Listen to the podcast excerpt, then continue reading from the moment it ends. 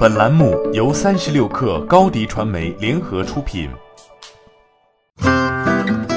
本文来自微信公众号《每日经济新闻》。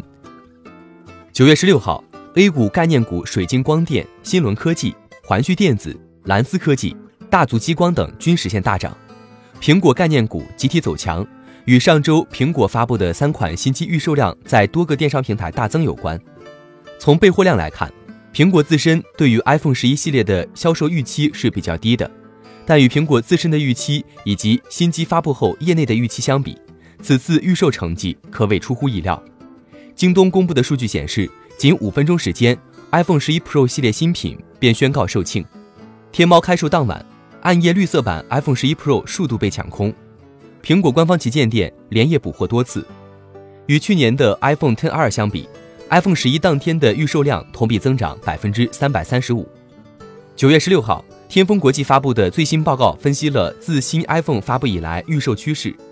报告指出，首周末的预售中，苹果官网约占整体 iPhone 销售的百分之三十至百分之四十。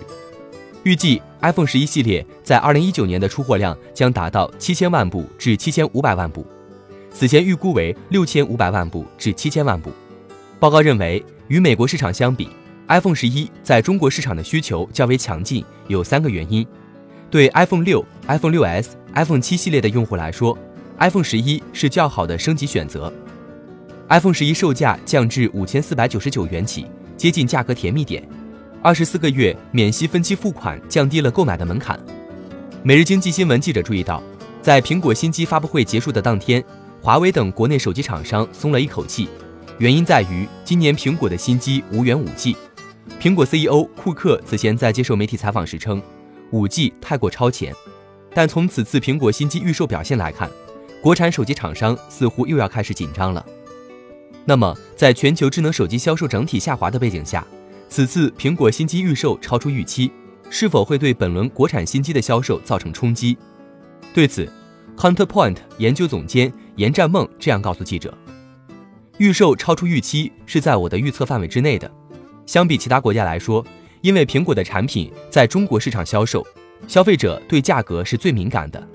要知道，苹果新机能卖到五千多元的入门价格，可以说是非常实惠的，会有很多人抢购。哪怕没有五 G，因为很多用户都知道现在五 G 还不是那么成熟。严占梦指出，国内手机厂商为巩固自己的市场份额，一般会采取两种策略，第一种便是更快速的推广五 G。让苹果没有五 G 这个缺点暴露的更加快速和明显。另一种策略就是利用对产品性能、规格，尤其是游戏功能的提升，来降低苹果降价的冲击。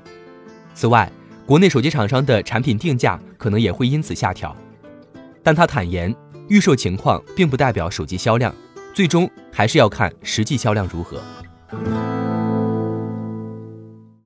欢迎添加 baby 三十六克。B a b y 三六 k r 加入克星学院，每周一封独家商业内参，终身加入学习社群，聊风口谈创业，和上万课友一起成长进化。